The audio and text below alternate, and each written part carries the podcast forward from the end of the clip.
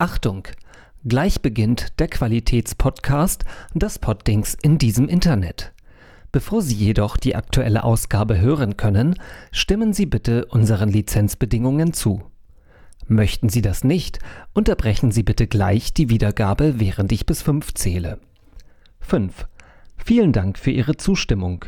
Wir dürfen ab jetzt einmal die Woche mit unserer privaten Riverdance-Gruppe in Ihrem Wohnzimmer proben. Und nun viel Spaß mit einer weiteren Poddings-Folge.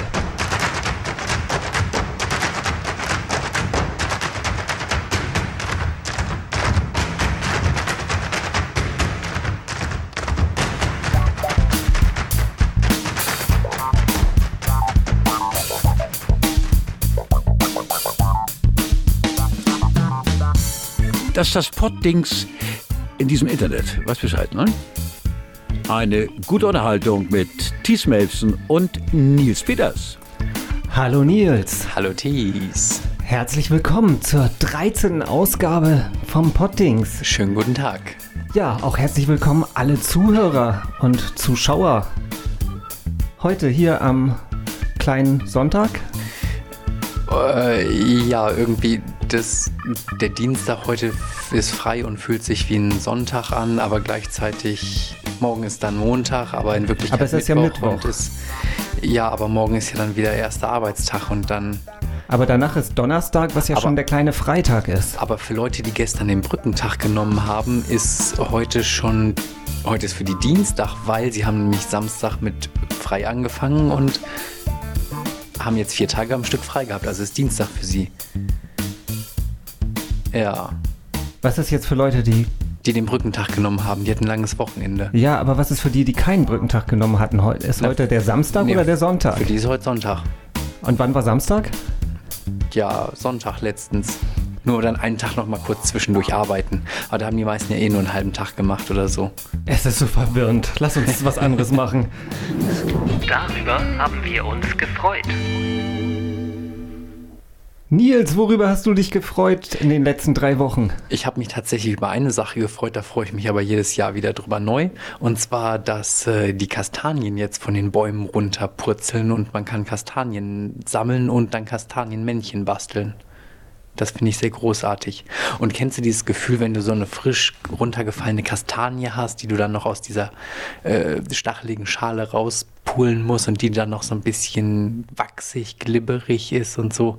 Das tolles- Nein, das weißt du aber, tolles welches Gefühl. welches Gefühl ich sehr gut kenne, ist, wenn diese stachelige Schale mit Sandkastanie runterfällt und auf meinem Kopf landet. Das ist nämlich genau so letzte Woche passiert. Und das war, Auf Arbeit hast du doch immer einen Hut auf. äh, äh, das war ja auch nicht auf der Arbeit. Ach so, privat. Nicht, genau, das war, ne, du kennst den Wiesendamm, der voller Kastanien ist. Dann, Und da ist die Gefahr relativ groß und das war tatsächlich sehr, sehr schmerzhaft. das ist aber nur, wenn man auf der falschen Seite läuft, weil auf der Nordseite gibt es nämlich nur kleine Kastanien, da kann einem nichts auf den Da Kopf fallen einem nur kleine Kastanien auf die. Genau, ja. Die haben Halte ich so viel für. Power. Es war tatsächlich auf der Südseite, aber da ist ja auch ein Gehweg. Also es ist ja jetzt ein. auf der anderen Und ich Seite auch. plädiere dafür, dass der in Zukunft gesperrt wird. Für die. Herbstmonaten, genau. Ja, genau, und da freue ich mich auf jeden Fall drüber und sammle auch immer ganz viele und die kommen dann zu Hause irgendwo hin und dann schmeiße ich Baust sie du- irgendwann im äh, Mai oder so, schmeiße ich sie dann weg. Achso, ich dachte, du baust sie Kastanienmännchen. Nein, früher mal. Aber weil dann werden sie klein und schrumpelig und dann. Okay, Ja. ich, ich hatte, jetzt, hatte mich jetzt gefreut, dass wir vielleicht mal bei Facebook eine Galerie mit deinen Kastanienmännchen äh, veröffentlichen können. Nein. Okay. Das sind dann auch keine Kastanienmännchen, sondern Kastanienkrüppel oder Gnome. Ja. Okay. Und deine Freude. Meine Freude ähm, liegt jetzt genau, na, fast genau eine Woche zurück, äh, letzte Woche Sonntag. Also, ähm, und zwar äh, habe ich mich die letzten Jahre damit beschäftigt, äh, meinen Meister zu machen. Und ähm, na, ich bin halt, äh, hab, hab mal irgendwann Schornsteinfeger gelernt und wollte mal dann ja mich auch noch ein bisschen verbessern sozusagen und da den Meister oben draufsetzen. Und das war anstrengend, habe ich so dann gemerkt. Und ähm, normalerweise bin ich ja so ein Typ, der nicht so auf Symbole steht oder so auf, na, äh, ja, auf, auf so symbolische Riten oder so. Aber es gab jetzt letzten Sonntag die Meisterfeier von der Handwerkskammer. Ähm, die fand in relativ festlichem Rahmen statt und wie gesagt. Fast so wie beim FC Bayern. Ja, genau. Normalerweise hätte ich auch gesagt, so, ja, so war so kurz davor so zu sagen, ah, nee, eigentlich, wie gesagt, ich stehe auf so ein Zeug gar nicht. Aber jetzt war ich halt da und das fand in Lübeck in der Musik- und Kongresshalle statt, die gerade auch ganz frisch renoviert ist. Und es war ein sehr, sehr feierlicher Rahmen und irgendwie war das halt nach diesen ganzen Mühen, die man so über dreieinhalb Jahre sich da so äh, ja, selbst auferlegt hat, war das echt ein ganz schöner Abschluss und man hat halt einfach auch wirklich nochmal für sich einen Punkt gemacht und gemerkt, jo, ist vorbei und man hat sich, also ich habe mich dann auf einmal sehr, sehr drüber gefreut, dass ich das gemacht habe, also halt einmal die ganzen, den, die ganze Geschichte mit dem Meister, aber halt auch äh, da zu dieser Feier hingegangen und äh, ja, mich zusammen mit fast 400 anderen Meistern aus Norddeutschland halt ehren lassen. Und wo kommt der Meisterbrief hin?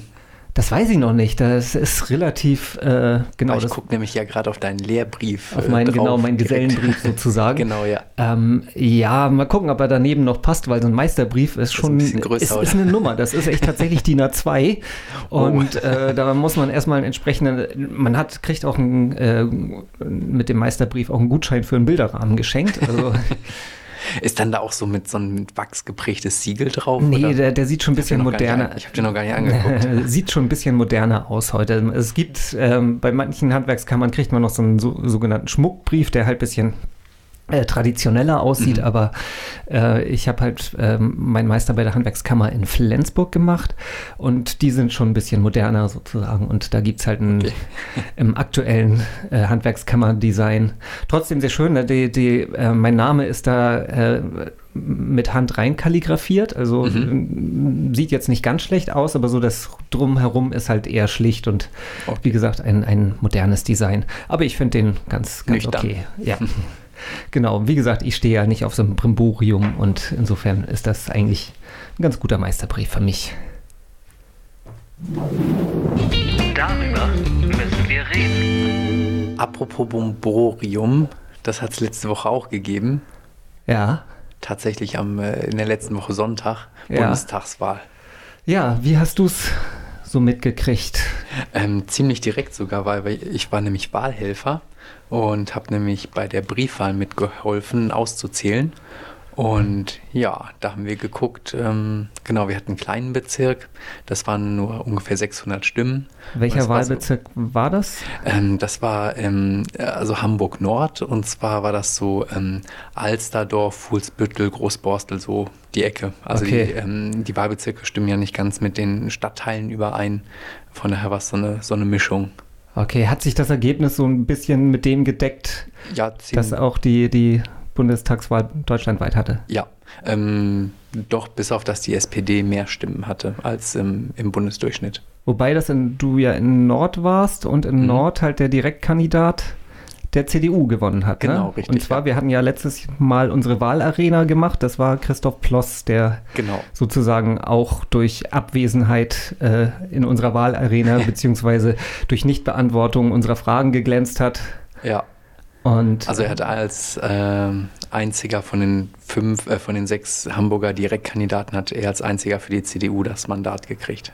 Ja, sind wir sportlich und gratulieren. Gratulieren. Herzlichen ihm. Glückwunsch, Herr Bloss. Ich hatte mal das Vergnügen, ihn persönlich kennenzulernen und äh, ja, ich hätte ihn jetzt nicht gewählt, habe ich auch nicht. Aber gut, okay. Ne? Herzlichen Glückwunsch trotzdem und ja, machen Sie das Beste für uns. Ne? Ja, was hältst du so von dem Ergebnis? Schwierig. Schwierig, ja. Ähm, es war ich, doch mehr für die AfD als erwartet. Ehrlich gesagt hatte ich mehr befürchtet. Also ich hatte schon so in die Richtung 15 Prozent befürchtet. Insofern, äh, was waren es jetzt, 12,7 oder so, glaube ich, ne? Oder 12,5? Ja, irgendwie sowas. Ja. Irgendwo um den Dreh, ich habe es jetzt halt auch nicht, aber äh, ist zu viel, keine Frage. Aber ähm, ich habe es hier irgendwo stehen eigentlich. Kurz, äh, nee, habe ich doch nicht. Nur nach Ost und West geteilt. Ähm, genau. Äh, er ist auf jeden Fall zu viel, klar. Ähm, aber es hat mich jetzt ja auch nicht so weit geschockt nach den Prognosen und den Erwartungen, wie das so im, im Vorfeld sich abgezeichnet hat. Ähm, ja, was, was, sind die Gründe oder was denkst du sind die Gründe, warum Leute AfD wählen? Na, das hatten die ja schon vorher gesagt, es geht nicht um Inhalte, sondern den meisten Leuten geht es dabei darum, Protest zu wählen und eine Alternative zu den etablierten Parteien zu haben. Und vielleicht auch zu einer Partei, die, ähm, hm, wenn man seine Stimme einer ganz, ganz kleinen Partei gibt, dann denkt man ja immer, ach, die habe ich jetzt verschenkt. Aber weil halt so viele drumherum vielleicht auch die AfD gewählt haben und sich das vorher schon abgezeichnet hat, haben die Leute einfach gesagt, okay, dann wähle ich halt Protest. Inhalte ja. sind mir in dem Fall vielleicht egal oder so. Und ähm, dann ist meine Stimme aber wenigstens nicht verschenkt, sondern kriegt Gewicht. Okay, dass die Stimme trotzdem verschenkt ist, finde ich, kann man so an einem schönen Zitat, das äh, Alexander Gauland äh, wenige Tage nach der Wahl oder was, ich glaube, das war sogar noch im Wahlabend bei Anne Will, in der Talkshow äh, ja abgelassen hat. Und äh, Anne Will fragte halt, was denn die konstruktiven Ideen der AfD für Deutschland wären. Ne? Es ist ja immer nur pöbeln, pöbeln, pöbeln, meckern, meckern, meckern. Und äh, ja, darauf sagte Alexander Gauland, liebe Frau Will, das ist im Moment nicht unsere Aufgabe.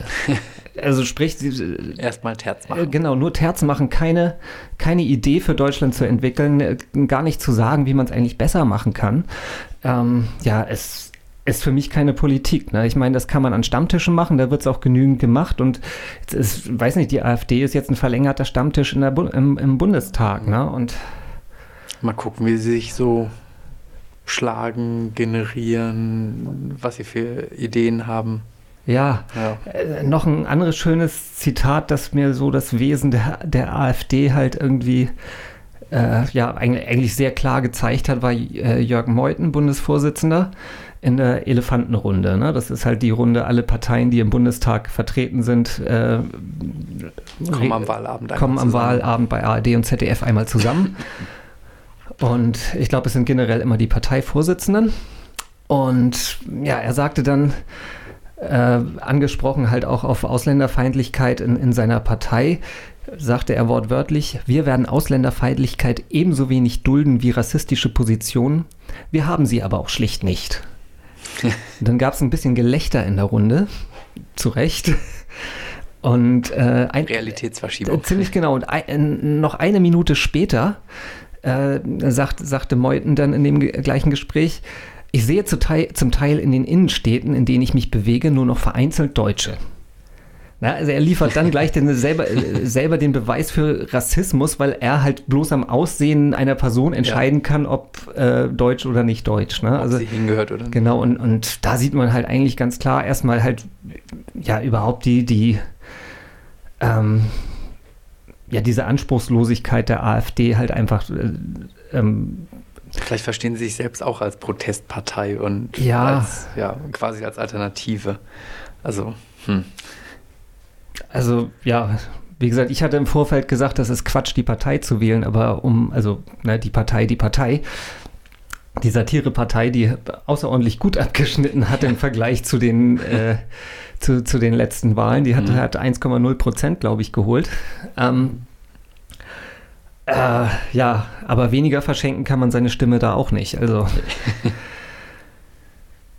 genau ja, wie geht man weiter um mit der AfD? Ne? Das ist, ähm, viele sagen ja, äh, dass das jetzt erstmals eine rechtsradikale Partei im Bundestag ist, was so nicht wahr ist. Ne? Es gab schon in den 60 oder 50er und 60er Jahren gab es mhm. die Deutsche Partei, mhm. DP.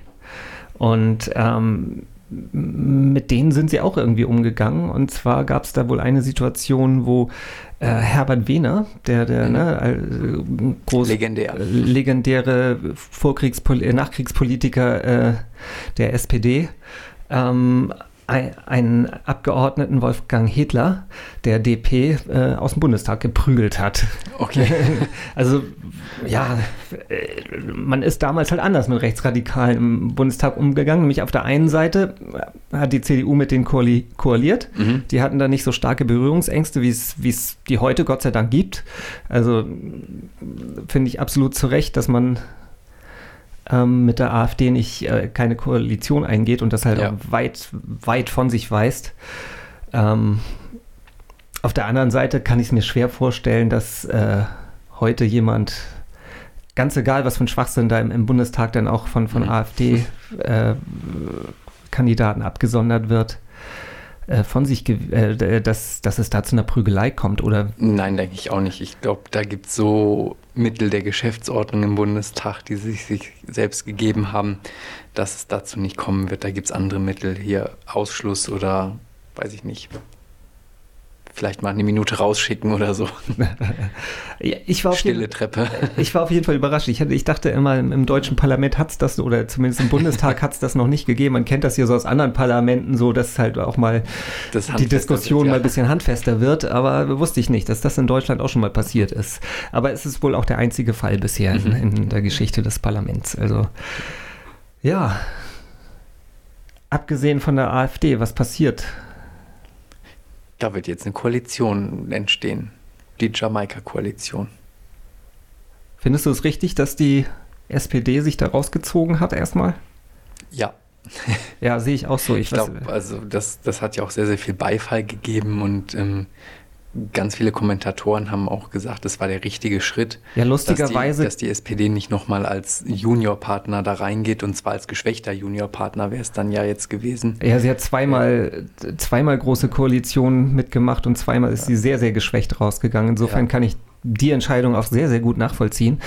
Lustigerweise ja die Parteien, die jetzt als Koalitionäre in Frage kommen, äh, können das nicht so nachvollziehen. Ne? Das wundert mich. Ja. Die, die, ich finde speziell. Ja? Ich, ich frage mich auch, wie die jetzt zusammenkommen wollen, weil CSU und Grüne an einem Tisch mag ja gehen, aber die werden da auf keinen grünen Zweig kommen oder so.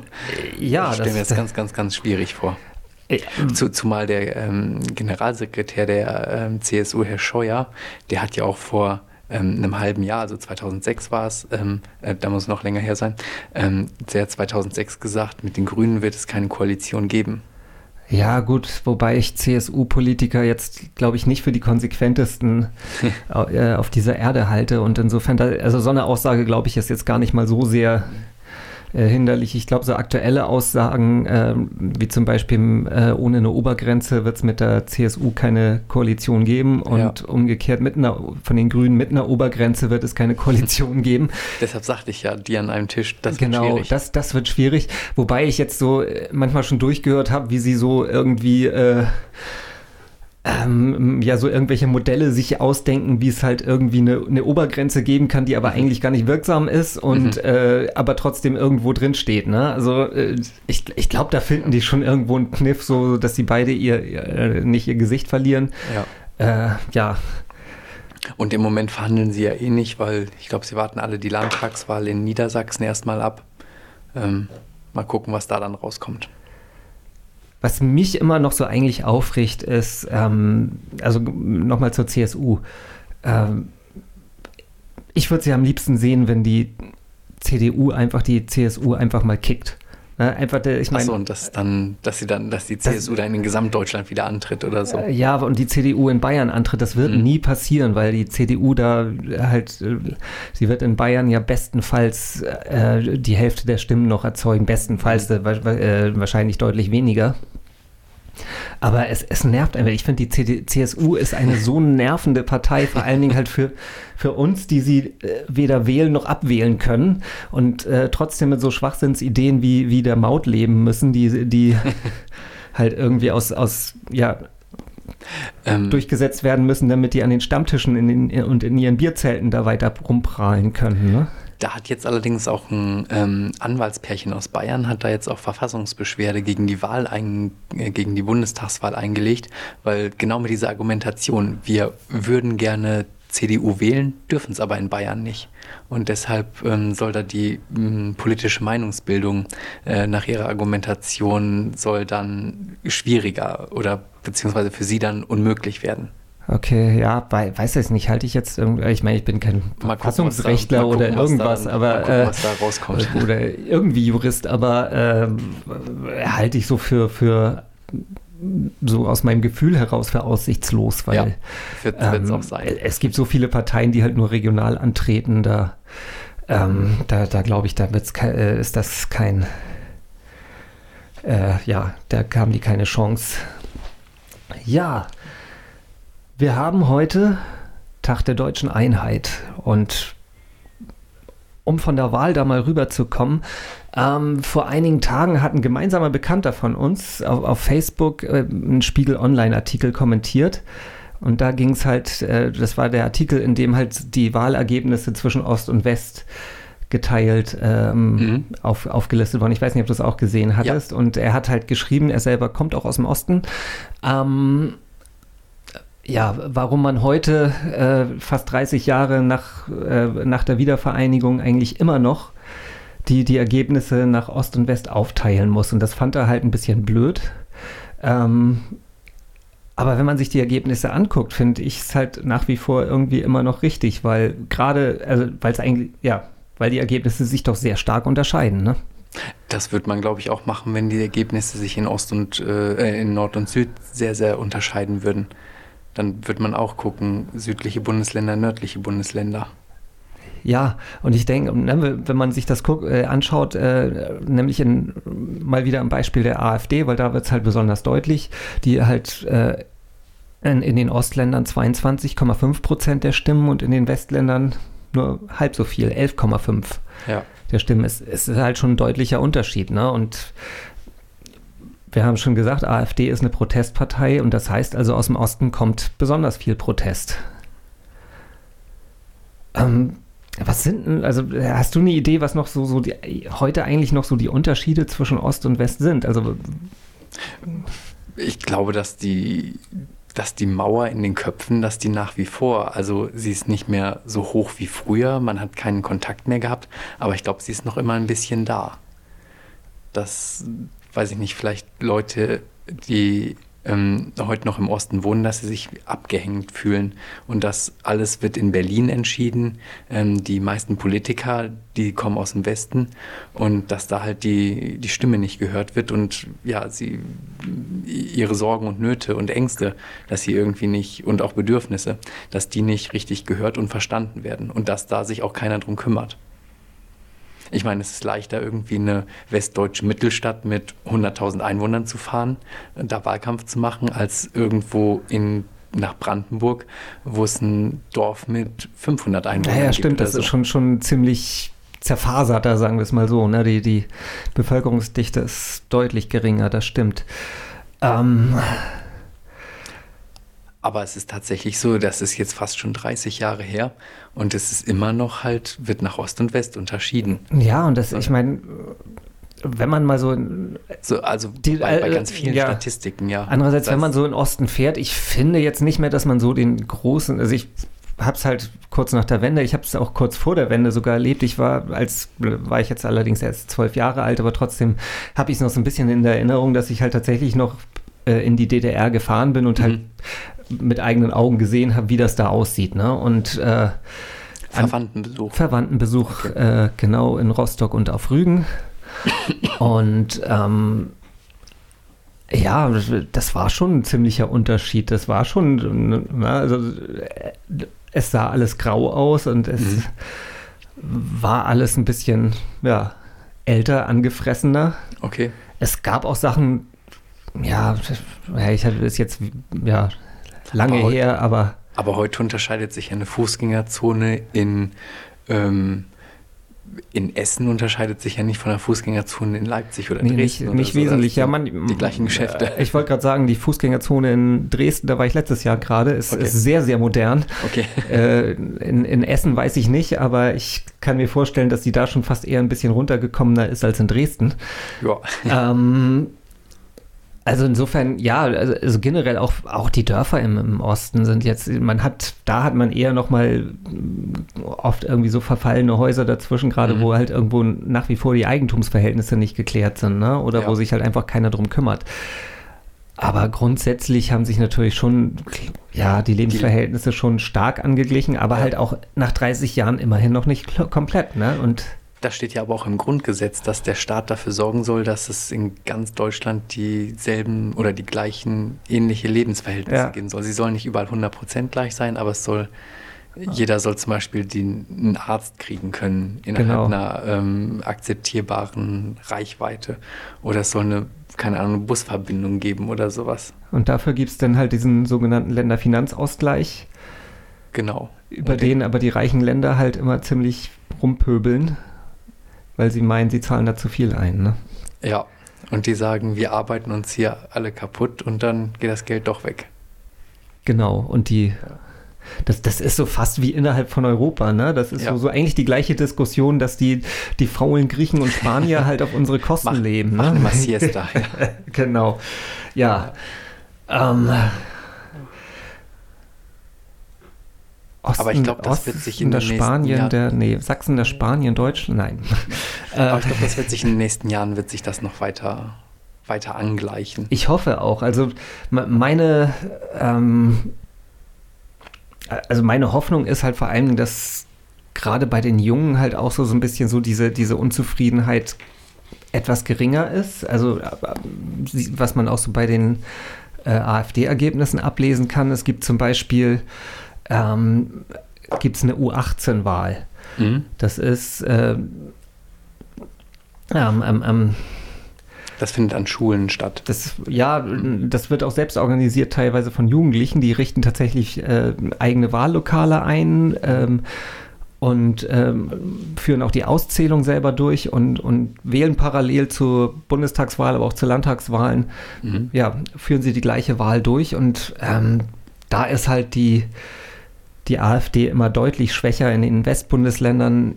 Meist so eher so um 5% halt gelandet. In, in vielen Ländern, hier in Hamburg zum Beispiel, ist sie gar nicht aufgetaucht. Ähm, danke, Hamburger Jungs, Kinder, äh, Mädels. ähm, und äh, in den Ostländern ist sie generell stärker, aber halt auch nicht so stark wie bei den Erwachsenen. Und äh, das zieht sich halt ja auch bei den jungen Wählern, die tatsächlich halt gewählt waren, über 18 wird, wird die AfD schon schwächer und auch bei den älter, älteren Wählern. Das ist so, so, dass ja die Leute, die halt, glaube ich, noch die DDR miterlebt haben, heute noch arbeiten. Da, da hat sich das so am, am stärksten verfestigt. Mhm.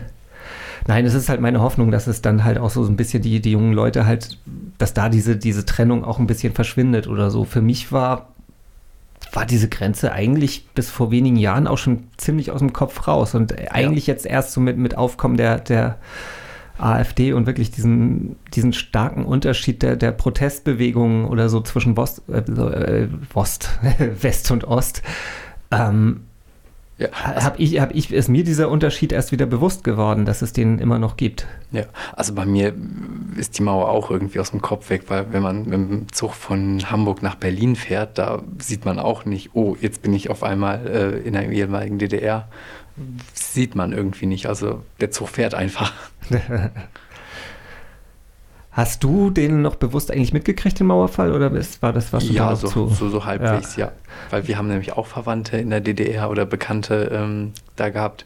Und von daher war das in der Familie schon ein Thema, aber jetzt nicht so. Ja, so ähnlich war es. Ich meine, in Nordfriesland hast du es halt auch nur aus den Nachrichten mitgekriegt. Ne? Du hast halt ähm, weit weg von der Grenze Ja. und ähm, aber klar, natürlich, wir hatten auf einmal es deutlich leichter mit unseren Verwandten Kontakt aufzunehmen. Äh, Cousine von, von meiner Mutter konnte auf einmal ähm, ja, uns auf einmal kommen. besuchen. kon- Mhm. Die, die hatte jahrelang auch Westverbot, die durfte überhaupt keinen Kontakt zu uns aufnehmen. Also Mhm. weder wir durften sie besuchen noch sie uns. Wir durften nicht telefonieren, wir durften nicht schreiben, weil die, ähm, soweit ich weiß, halt im Studium sich ein paar Bücher aus dem Westen hat schicken lassen Mhm. und dabei aufgeflogen ist. Und ja, seitdem durfte sie halt Okay. keinen keinen Kontakt mehr zum Westen aufnehmen. Ja. Ja, hoffen wir, hoffen wir aufs Beste. Feiern wir den Tag der deutschen Einheit so, wie er gemeint ist, nämlich, dass wir uns weiter annähern. Oder was heißt weiter annähern? Dass wir halt ein, ein Land bleiben und dass wir uns, uns unsere, auf unsere Gemeinsamkeiten konzentrieren, ne? die halt, glaube ich, zweifelsohne größer sind als das, was uns trennt. und nicht durch irgendwie Vorurteile oder so. Ähm, oder wir gucken ja immer, mh, was hat der andere, wie geht es dem anderen, geht es ihm besser oder schlechter als mir und das sollte man, glaube ich, auch ähm, äh, nachlassen, dass man, dass man nicht mehr neidisch irgendwie ist. Ja, Was, was hat der andere, was habe ich nicht. Das Gras auf der anderen Seite ist immer grüner, ne? Genau. Oder im Nachbarsgarten. Also nein, es ist völliger Quatsch. Also freut euch über das, was ihr habt und äh, ja. genau. Neues Thema. Und zwar, wir leben hier in Hamburg und Hamburg ist mal wieder spitze. Manche Leute freuen sich, dass sie ein bisschen zu viel haben, ne? ähm, genau. Hamburg ist mal wieder Spitze. Und wo drin? Beim Rasen. Genau, Hamburg ist die neue Raser-Hauptstadt Deutschlands. Ganz viele Leute halten sich nicht an die Geschwindigkeitsbegrenzung vor Schulen, Kindergärten wird durchgerast und so. Tempo 30-Zonen werden ignoriert. Ähm, in Spielstraßen finden illegale Autorennen statt. Äh, ja. also hast du da die Zahl von ähm, es gab hier irgendwo in Billstedt oder sowas einen, der mit 130 zu schnell irgendwo lang gefahren In der ist. Und Tempo 50 Zone, das genau. muss man mal schaffen. Genau, ja. Generell fahren 18 Prozent der Hamburger bei Tempo 50 zu schnell. Ich habe das gar nicht für so viel gehalten, als ich das zuerst gelesen habe. Ich dachte auch, weil wenn man mal sich selbst anguckt, also Ja, man lässt sich da auch sehr schnell mitreißen. Ne? Also, man möchte aber, auch nicht als Verkehrshindernis gelten. Genau, aber wenn man so im Vergleich äh, die, Zahl, die gleiche Zahl aus Berlin sieht, sind es nur 5 Prozent. Also, Mhm. Na, die können nicht schneller, weil sie im Stau stehen. nee, man hat, äh, ich glaube, den Stau hat man da rausgerechnet. Man hat diese äh, wirklich nur bei freier Fahrt gemessen, Mhm. wenn ich das richtig gelesen habe. Ähm, ja, man lässt sich schnell mitreißen, ne? wenn man halt auch hier in Hamburg fährt und äh, zwei Leute überholen einen, dann na, ist man schon ein bisschen angefixt. Äh, es bringt nur meistens nichts, ist so meine Erfahrung. Ne? Also, weil, weil man muss dann schon richtig auf den Pinsel drücken, um hier halt auch mal äh, ja, eine Ampel zu, eine Ampelphase zu überspringen, weil sonst, ne, wenn, wenn jetzt Leute irgendwie von, von dir wegrasen, in der Regel stehst du mit denen auch wieder an Ja, der Ampel direkt der hinter denen. dran, Also ja. es ist eigentlich Quatsch, es ist halt auch wirklich äh, äh, ähm, ja, spritvernichtend, kostet Geld. Also, ja, und selbst wenn man es schafft, mal eine Ampelphase zu überspringen, am Ende sind es halt irgendwie wenige Minuten, die man sich damit Ja, da spart man nicht so viel, wenn man durchheizt. Genau, ein Tipp von uns, ne, fahrt entspannt durch die Stadt, ladet euch ein paar Podcasts, idealerweise das Poddings aufs Handy und dann ist das auch gar nicht so schlimm, wenn mal die Autofahrt ein bisschen länger dauert und man fährt ganz Entspannt ganz durch. entspannt und ruhig durch die Stadt und kann die Autofahrt sogar noch genießen. Es gibt sehr viele schöne Podcasts zum Autofahren, also Du hast auch was gefunden, was andere Länder machen, damit Leute langsamer fahren. Ja, eine originelle Lösung aus einem meiner liebsten Länder, und zwar aus Island. Und die haben da nämlich in der Stadt Isafjörður ähm, haben sie 3D-Zebrastreifen entwickelt, sozusagen. Und zwar, das ist, ähm, ja, die malen halt so um den Zebrastreifen rum, so mit grauer und äh, äh, schwarzer Farbe sozusagen, äh, malen sie das so auf, dass der halt aus einer bestimmten Perspektive wie, wie, eine, ja, wie ein 3D-Klotz, der über der Straße schwebt. Äh, Ein weißer Klotz aussehen. schwebt Genau, ein, ein weißer Klotz schwebt und die meisten Autofahrer ja, sind sich wahrscheinlich zunächst mal ziemlich sicher, dass da kein weißer Klotz ist, aber sie wollen es dann auch nicht äh, riskieren Okay. und fahren tatsächlich sehr, sehr langsam drüber, Es sind so die ersten Das Erfahrungen. Ich glaube auch, dass tatsächlich so 3D-Elemente, also nein, dass wirkliches 3D in der Straße, wie zum Beispiel so ähm, Hologramme. Nein, dass so Hubbel oder sowas, die halten die Leute, glaube ich, echt vom Rasen ab, weil den kannst du nicht entgehen. Ja, vor allem du hast ja auch Angst um deine Stoßdämpfer und Genau. so. oder ja. beim tiefer gelegten Auto oder um den Spoiler vorne oder so. Genau. Ähm, ja, ähm, das in Island ist halt jetzt auch nur mal eine Probe. So richtig Erfahrung haben sie da jetzt noch nicht gemacht, aber wir haben ein Video verlinkt äh, in unseren Shownotes dazu. Also da könnt ihr euch das mal anschauen, wie das in Island Fjördur, äh, einer 3000 Seelengemeinde im Nordwesten von Island in den wunderschönen Westfjorden, die ich noch nicht besucht habe. Ah, okay. Das hatte ich mir für meine nächste Islandreise aufgespart, die irgendwann nochmal ansteht. ähm, genau. Dann fahre ich auf jeden Fall auch nach Isafjörður und gucke mir mal die Zebrastreifen da an. Aber das wird wahrscheinlich noch ein bisschen dauern. Sehr gut. Oder, oder, oder. Das Poddings Entscheidungsquiz. Wir sind in der neunten Runde oder, oder, oder. Und das wird jetzt auch unsere letzte reguläre Runde. genau. Genau, ja. Und zwar, ja, ach, dazu erklären wir am Ende noch ein bisschen mehr. Wir fangen am besten an zu spielen. Ne? Jeder von Genau. uns hat sich wieder eine Kategorie von Fragen ausgedacht, stellt sie, diese Fragen jeweils dem anderen. Und wer die Frage richtig beantwortet, bekommt einen Punkt. Der Stand ist aktuell Neun für mich und elf für dich. Nein. Nein. Oh, elf Neunte. zu, 11 zu 11. ich habe mich verguckt. elf zu elf Einstand, ja. Gleich. Ach hey. Das heißt, ja, gucken wir mal, wie das, wie wir heute weitermachen. Willst du anfangen? Nee, fang du mal an. Echt? Okay. Ja, ich glaube, ich habe die letzten Male immer angefangen. Weiß ich gar nicht, glaub nicht, aber egal. Ähm, meine Frage, meine Fragen laufen heute unter dem Titel Beatles oder Bohlen. Ich habe hier, ich habe hier Musiktitel, die entweder von Dieter Bohlen komponiert wurden oder von den Beatles. Okay. Und du sollst dich einfach entscheiden. Ich habe dann halt zur Auflösung auch immer ein kleines Soundsample, ähm, wo man relativ schnell hört, wer das. Hat Dieter Bohlen eigentlich jemals was für den ähm, ESC kon äh, komponiert? Ja, ich glaube schon, aber ich weiß es nicht genau. Okay. Ja, ja, also zumindest für die Vorentscheidung. War nicht, äh, hat, hat Nino De Angelo uns mal vertreten? Nee, Ach, der war hey. nur im Vorentscheid, oder? Ich weiß es nicht genau, weil ich glaube, das war Dieter Bohlen, aber äh, keine Ahnung, Okay. das müsste ich. Wir machen mal irgendwann eine, eine ESC-Sendung und dann äh, Im Mai. im Mai, passend zum nächsten, genau. So, ähm, ja. Der erste Titel heißt Crossing the River. Crossing the River ist von den Beatles. Wir hören mal rein.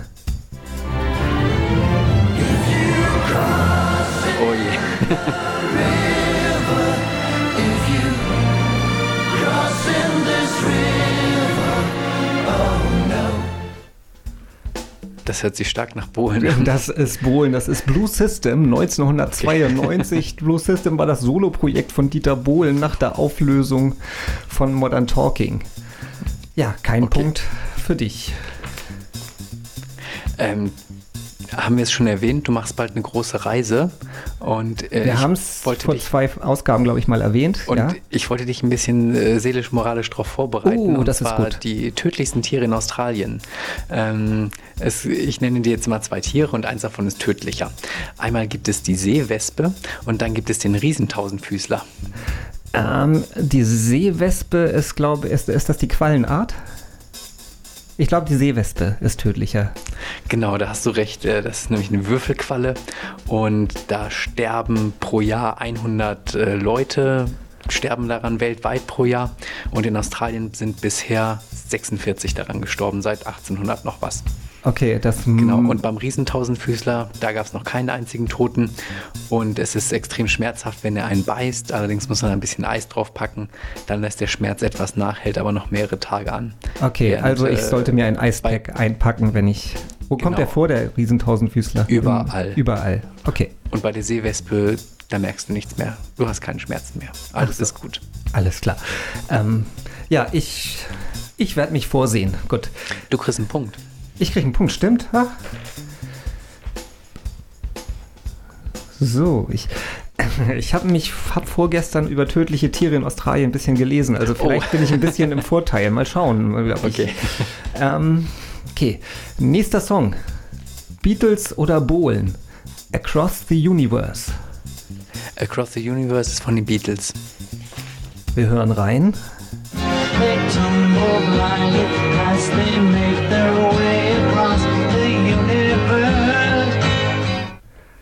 Ja, das klingt deutlich nach den Beatles, ne? Also auch ein Punkt für dich.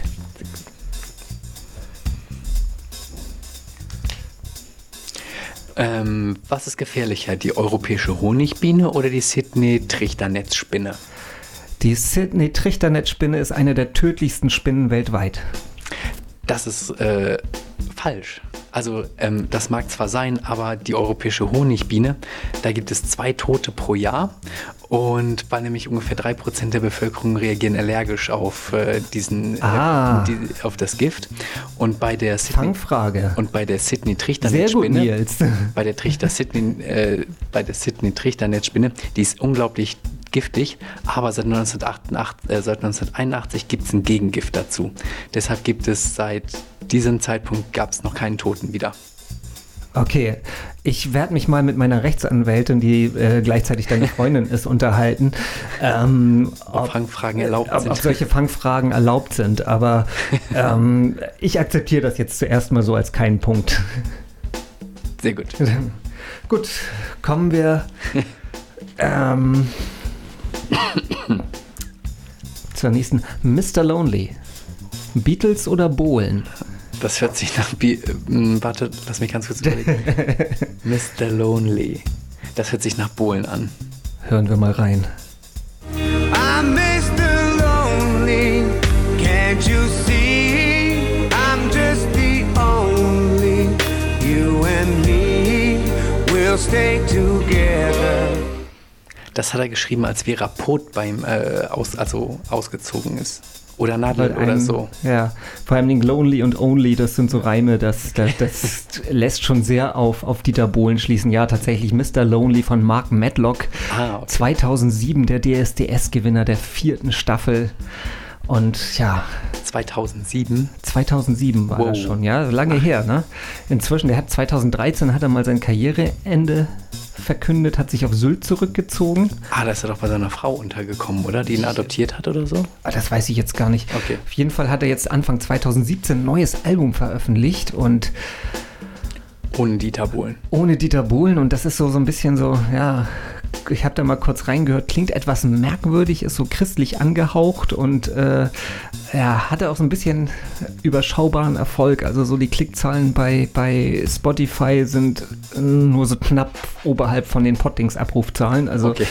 ähm, ja, Ä- entspricht aber auch der Qualität der Musik. Also das ist schon schon äh, noch schlimmer als früher, sagen wir es so. Ja. Gut, du hast noch eine Frage, ne? Achso, und du kriegst einen Punkt. Ja, Ja. verdammt. 13 zu 12 steht Was ist tödlicher, die Bullameise oder die Irukandji-Qualle? Ähm, die Bullameise. Nein, die Irukandji-Qualle ist, die ist nur zwei Zentimeter groß, ist aber ziemlich giftig und ähm, verursacht äh, Schweißausbrüche, Herzflattern, alles Mögliche. Bisher sind in Australien da zwei Personen schon dran gestorben und bei den Ameisen ist es so, da gibt es alle vier Jahre ungefähr mal einen Toten, aber auch nicht so oft, weil Leute reagieren auch allergisch auf das Gift. Okay. Deshalb muss man dann ein bisschen Eis auch wieder drauf machen. Und dann ist alles wieder gut. Na, Und bei, der, und bei der Qualle hatte ich gelesen, da hilft Essig sehr gut, weil das die. äh, Das hatte ich Tentakel- auch schon gelesen, das, ja, dass äh, man- deaktiviert die Was Tentakel. ich so alles mitschleppen So. muss, ne? Damit Ja. ich, ja. Essig gegen Gift und so, ja. Okay. 13 zu 12. yes. Oder, oder, oder. Das Pottings Entscheidungsquiz. Ja, das war die letzte reguläre Runde von Oder, Oder, Oder. Wir werden, wie gesagt, die nächsten Folgen, die werden ein bisschen anders ablaufen. Ähm, Wird dann eine Überraschung. das wird so ein bisschen eine Überraschung. Nils hatte schon gesagt, äh, der eine Teil vom Pottings wird das aus Australien machen, der andere Teil vom Pottings hier aus Hamburg. Ähm, ja, und erst danach im Dezember werden wir wieder eine reguläre Folge machen, äh, wo es dann das große Oder, Oder, Oder Finale gibt. Dazu dann, ja, nachher noch mehr, ne? Genau. Genau. Thies, wenn du nach Australien fliegst, dann brauchst du ja eine Menge Glück, ne? Nimmst du irgendwie so ein Talisman oder sowas mit, dass du immer Glück hast? Ja, wir haben ja vorhin, habe ich ja schon gesagt, dass ich ja eigentlich immer auf sowas gar nicht so, so abfahre. Und ich habe hab mir echt auch überlegt, es ist ja unsere 13. Sendung heute, ne? Und, Uh. und du hast 13 Punkte bei Oder, Oder, Oder. Das Oh. ist ja, oh, oh, oh, oh, oh, wie, was für schlechte Omen, ne? Nein, ich habe mir tatsächlich überlegt, was, was für Aberglauben habe ich denn eigentlich so? Und mir fiel echt nichts ein. Also ich bin, glaube ich, doch relativ aberglaubenfrei. Und ich habe keine Angst davor zu fliegen, auch wenn ich am Okay. 13. fliege. Nein, ich fliege am 12. Aber Okay. okay. ähm, wie, ist das bei dir? Hast du, hast du irgendwelche Aberglauben? Ähm, ich freue mich tatsächlich immer, wenn ich äh, auf der Straße langlaufe und einen Glückscent äh, finde. Dann freue ich mich wirklich. Und dann denke ich, ja, geil, heute mal Glück gehabt. Okay. Ja.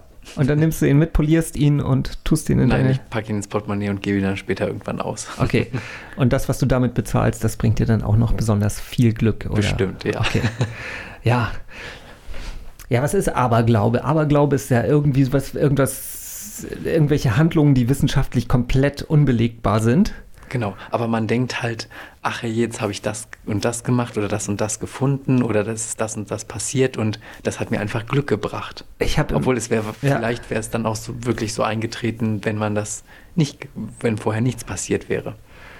Ich habe im, im Internet habe ich eine nette ähm, äh, Erklärung dafür gefunden, die verlinken wir auch in den Show Notes.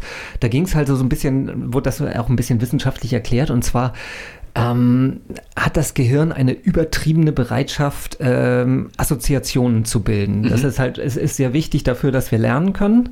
Aber wenn jetzt zum Beispiel ein Aberglaube halt zutrifft sozusagen, also ich habe wirklich Unglück, nachdem mir eine, schwarze Katze begegnet ist, dann setzt sich das, diese Assoziation sehr schnell fest. Wenn dir das noch ein zweites Mal passiert und ähm, dir dann noch irgendwer sagt, das bringt Unglück, schwarze Katzen zu sehen, dann, dann setzt sich sowas fest und du, du hältst das, ne, gerade wenn das vielleicht noch in der Kindheit auch passiert, dann, dann behältst du das dein ganzes Leben lang, diese Assoziation, schwarze Katze, oh Unglück. Okay.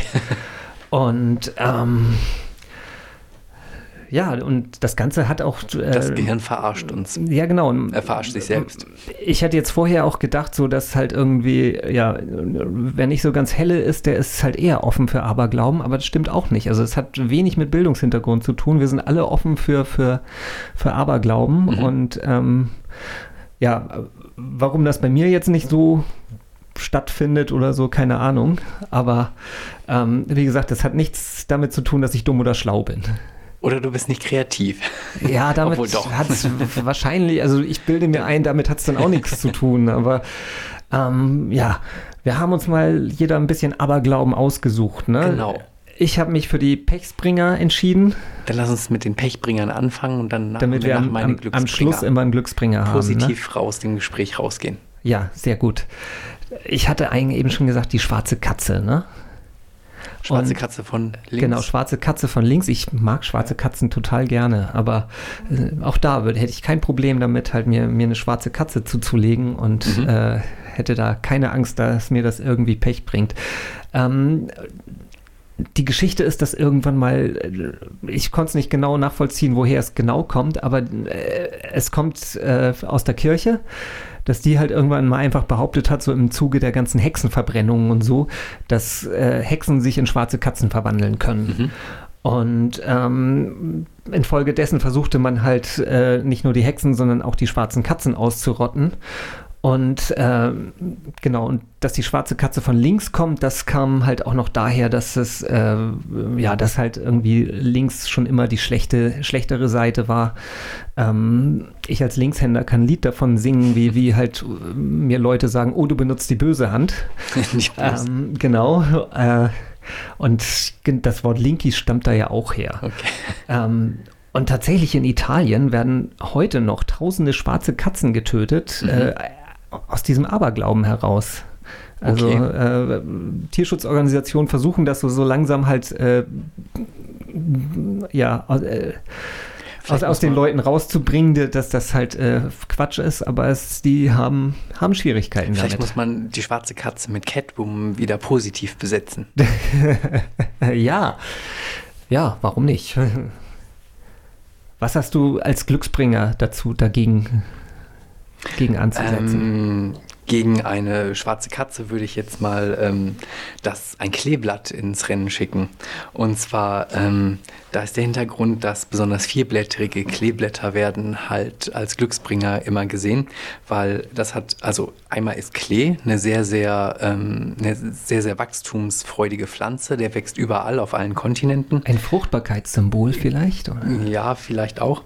Aber ähm, man hat früher gesagt, dass ähm, das dreiblättrige normale Kleeblatt, das würde die ähm, Dreifaltigkeit ähm, in der christlichen Religion symbolisieren. Und ähm, dann, wenn man dann vierblättriges findet, dann hat man sogar noch ein Kreuz da drauf. Und das ist dann halt noch ein Add-on quasi. Und diese vierblättrigen hatte ich gelesen, das sind ähm, so genetische Mutationen. Die kommen mal häufiger, mal weniger häufig vor. Man muss allerdings schon immer genau hingucken. Hast du Und schon mal eins gefunden? Äh, ja, tatsächlich. Hast du danach gesucht oder hast du es zufällig? Als früher als Kinder haben wir da sehr oft nachgesucht, stundenlang im Klee Okay, ich hab- rumgelaufen und so. Ich habe bisher, ich, ich habe auch schon welche gefunden, aber immer zufällig. Ich habe immer, Das du, du, du sitzt das irgendwo, Glück. genau, du sitzt irgendwo und das fällt dir auf einmal ins Auge, hey, da ist ein vierblättriges. Ja, und ähm, heute gibt, kann man ja auch in jedem Blumen, ähm, in jedem Blumenhandel kann man ja auch vierblättrige. Ja, aber ähm, das ist lame, oder? Genau, das ist richtig lame und soll vielleicht sogar ein bisschen Unglück bringen. Also man muss wirklich entweder Sagt die Unglücksforschung. Genau. Man muss es entweder wie du halt zufällig finden oder man muss tatsächlich gezielt danach suchen. Dann ist auch alles gut. Und dann noch eine, mh, ein Hintergrund. Ähm, es gibt noch so eine Legende und zwar, dass ähm, als Adam und Eva aus dem Paradies herausgeworfen wurden, da hat Eva sich dann noch schnell ähm, ein Kleeblatt gepflückt hatten. Das war ein vierblättriges. Und immer wenn du jetzt ein vierblättriges Kleeblatt findest, dann hast du ein Stück vom Paradies in deiner Hand. Oh, Sehr schöne Geschichte, oder? Ich müsste mal gucken. Irgendwo hatte ich, ich hatte mal eins getrocknet und äh, Okay. eingeklebt. Genau, es gibt im Internet gibt es auch so Seiten, wo Leute vorstellen, wie viele Kleeblätter sie ähm, mit vier Blättern halt schon gefunden haben und das geht manchmal dann in die Tausende. Die müssen, und haben die so Die richtig haben viel, Glück? Die haben viel Zeit, glaube ich. Und viel Zeit zu haben, ist ja auch eine Form von Glück, ne? Ge- Absolut. Hast du schon einen Spiegel zerbrochen? Nee, noch oder vielleicht beim Umzug oder so, weiß ich gar nicht. Ich mache das regelmäßig bei der Arbeit. Ich habe da immer so kleine, kleine Taschenspiegelchen. Ah, so, okay. so, so kleine quadratische. Ich muss ja öfters mal irgendwo um die Ecke gucken. Und ähm, die zerbrechen halt einfach, wenn man die hat, hat man dann in der Hosentasche und wenn man dann eine doofe Bewegung macht, dann ist halt. Macht's knack. Also so würde man so sagen, alle zwei Monate zerbreche ich einen Spiegel. Der kostet 99 Cent im Drogeriemarkt, deswegen da kaufe ich immer gleich zehn Stück, wenn ich gerade äh, welche brauche. Und dann äh, ist, ist, sind zerbrochene Spiegel für mich sozusagen Verbrauchsmaterial. Ähm, Dann bist du immun dagegen vielleicht geworden. wahrscheinlich, ja. Irgendwelche Viel- Bakterien gegen Medikamente oder so. Okay, das kann sein. Ähm, Unglücksresistenzen nennt sich das dann. ähm, ja, warum gilt ein zerbrochener Spiegel als, als Unglückssymbol? Das liegt vor allen Dingen Weil das daran. Spiegelbild dann splittert oder Ja, aber zerbricht? vor allen Dingen erstmal, weil ein Spiegel halt nicht wie für mich äh, früher halt äh, ein, kein Konsumprodukt war, sondern halt tatsächlich etwas sehr, sehr Kostbares und es dann halt natürlich auch ein großes Unglück war, wenn der Spiegel zerbrochen ist, weil es halt einfach, ne, den kannst du nicht einfach kleben, sondern der ist dann hin und ähm, es kostet sehr, sehr viel Geld, halt sich einen neuen zu besorgen.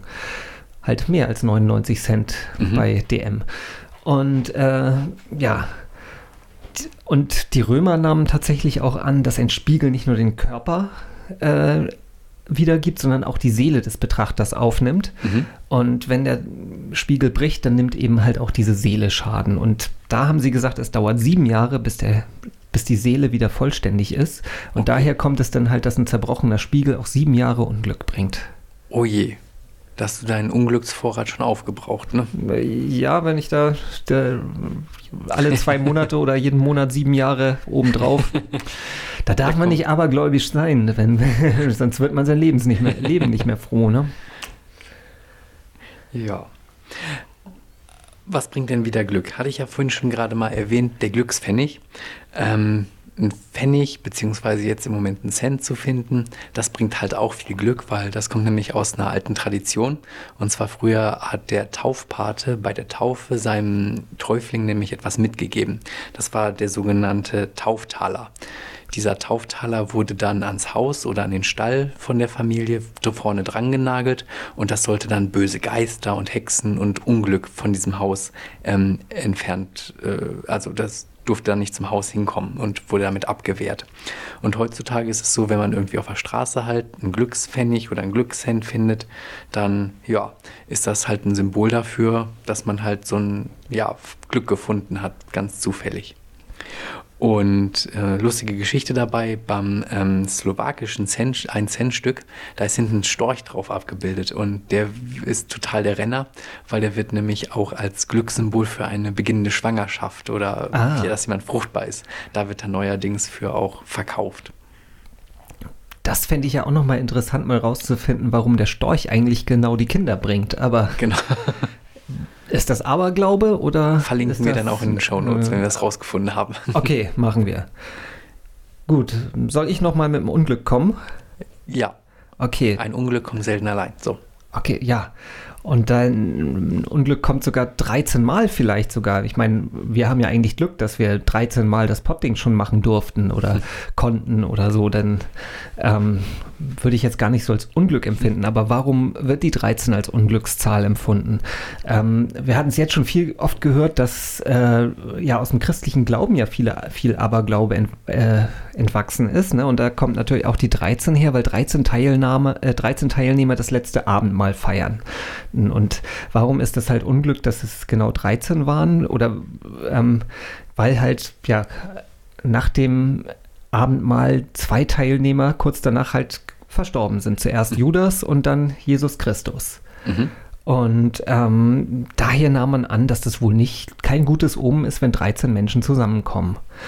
Das nächste ist noch, dass äh, die 13 eine Primzahl ist. Ähm, was halt einfach heißt, sie ist schlecht teilbar, ne? Also äh, nur durch, durch eins und sich selbst.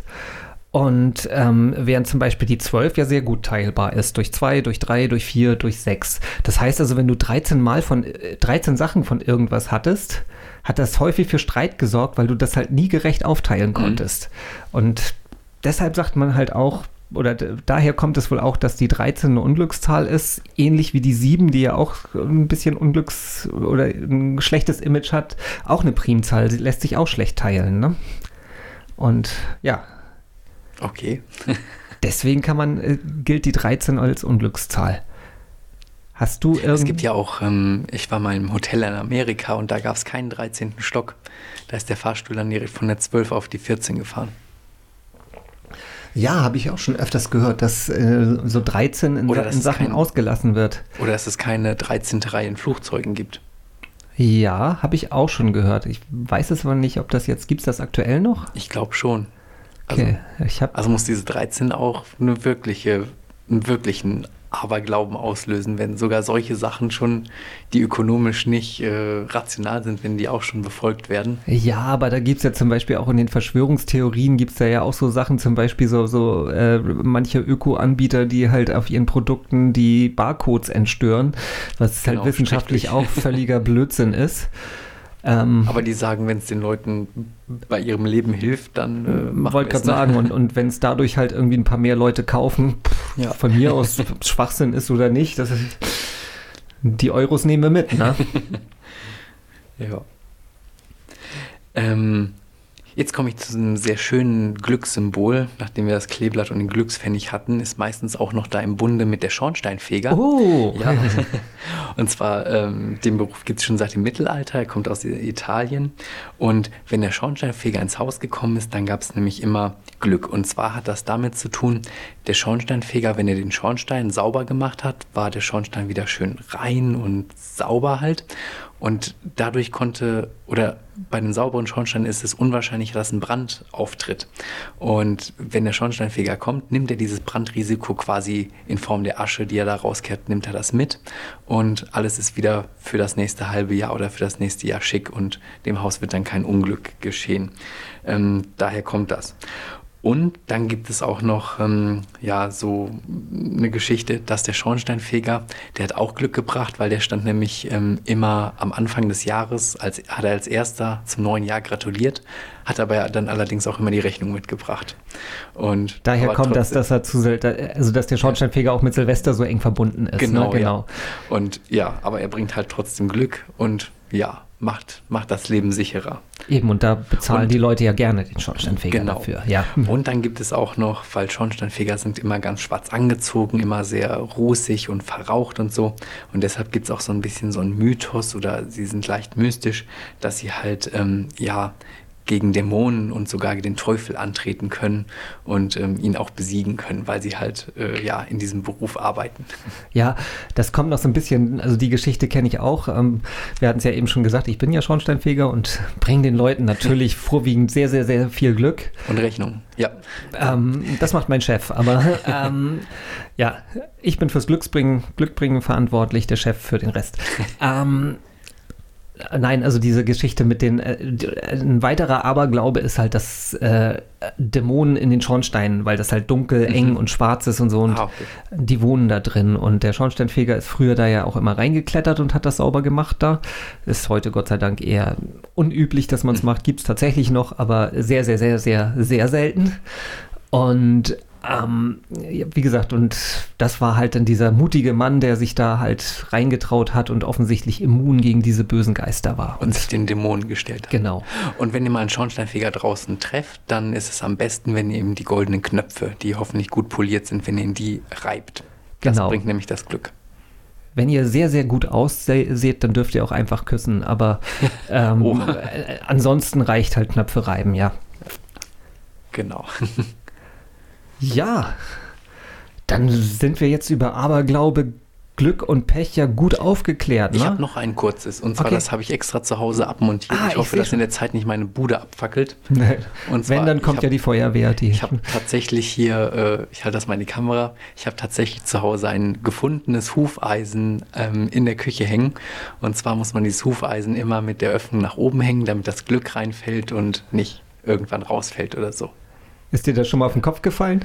Nein, das ist gut mit einer Schraube gesichert. Okay. Weißt du, woher das kommt mit dem Hufeisen, warum das Glück bringt? Nee, oder? keine Ahnung. Okay, ich auch nicht. Ähm, Vielleicht Ja. hat es nur die Form, dass es ein Gefäß ist oder so. wahrscheinlich, ja. Ja. Weil so ein Pferd ohne Hufeisen kann ja nicht glücklich sein. Denke Nee. ich mir. Okay. Ähm, ja, damit sind wir, ne, jetzt haben wir 4 zu 3, also vier Glücksbringer zu drei Pechsbringern. Ich glaube, damit können wir euch in die Welt entlassen. Darauf freuen wir uns. ja, Nils, worauf freust du dich? Ähm, um ehrlich zu sein, ich habe mir gar nichts überlegt dafür. Ich weiß nicht, nächste Woche geht es wieder mit dem Arbeiten los. Okay, dann freue ich mich darüber, dass wir diese Woche eine kurze Woche hatten. Okay. Ein, einen Tag zwischendurch frei. Es ist ja Aber auch mal ganz schön, weil Sonst wird nächste Woche alles laufen wie immer.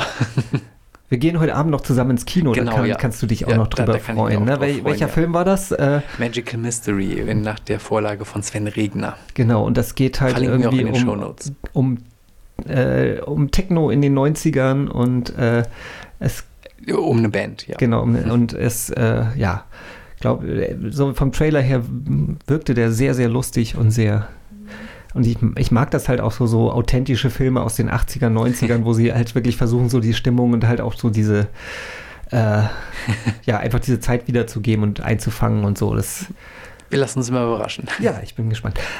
Ja, ich hab's, wir haben es schon mehrfach erwähnt und jetzt so langsam wird's bei mir ernst. Ich freue mich tierisch drauf, dass ich halt einen ausgedehnten Urlaub, eine lange, lange Reise machen darf. Ähm, letztendlich nach Australien, angefangen aber mit Abu Dhabi, wo wir noch, wo ich noch ein paar Tage einen Freund besuchen darf. Und äh, ja, von da dann nach Melbourne weiterfliege. Und ähm, ja, in Melbourne noch nicht viel weiter geplant habe. Also ich habe drei Übernachtungen erstmal in Melbourne gebucht und dann ja, habe ich sechs Wochen Zeit, mich durch Australien irgendwie durchzubewegen. Das werde ich halt alles irgendwie vor Ort ja, klären und regeln, wie ich, wie ich das so mache. Also wahrscheinlich werde ich mir irgendwie ein Busticket nehmen und dann so mit so einem Greyhound-Bus die Küste hochfahren und da so, ja, mehrere Stationen machen. Wie gesagt, was genau passiert, weiß ich noch nicht. Du wirst hoffentlich nicht gebissen und oder angefallen. Von irgendwelchen Tieren aus deinen oder oder oder Fragen. Nein, ich hoffe.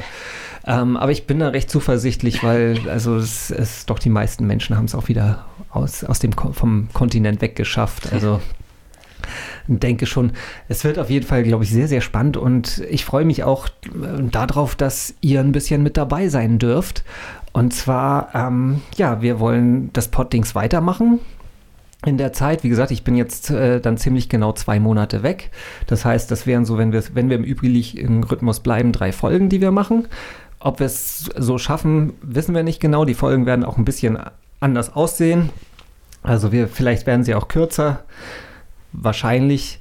Auf jeden Fall wird es so ein bisschen so laufen, dass ja, ich erzähle, was hier, was in Australien mir passiert ist. Nils erzählt, was, was hier passiert ist, damit ich ein bisschen auf dem Laufenden bleibe. Und ja, ich hoffe, ihr seid dabei und ähm, ja, begleitet mich ein bisschen auf meiner Reise und bleibt dem Poddings treu, ne?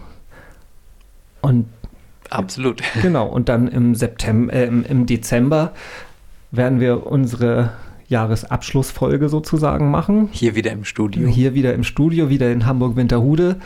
Ähm, und das wird sozusagen auch unsere Jubiläumsfolge dann, weil dann haben wir genau ein Jahr lang das Pottings gemacht und wir werden das machen, was wir letztes Jahr auch gemacht haben, nämlich den positiven Jahresrückblick, wo wir einfach mal auf die guten Nachrichten des Jahres 2017 zurückblicken, die es ohne Zweifel auch gibt.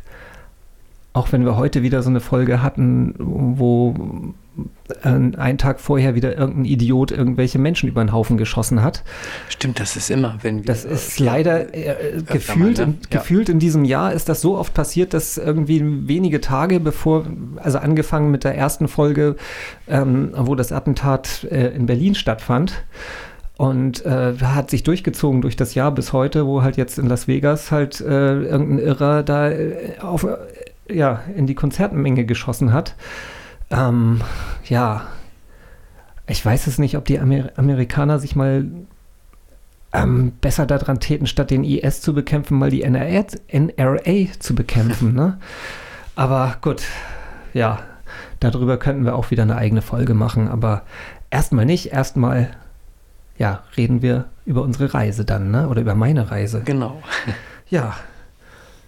So.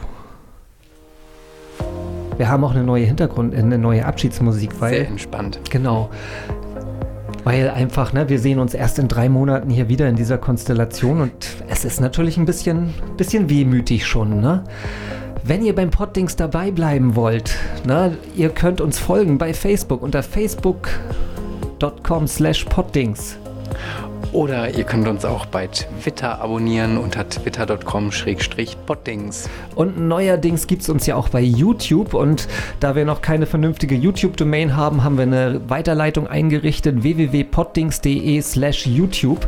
Ähm, abonniert uns fleißig bei YouTube, nämlich wenn wir eine gewisse Anzahl von Abonnenten erreicht haben, dann kriegen wir auch eine vernünftige Domain bei, bei YouTube.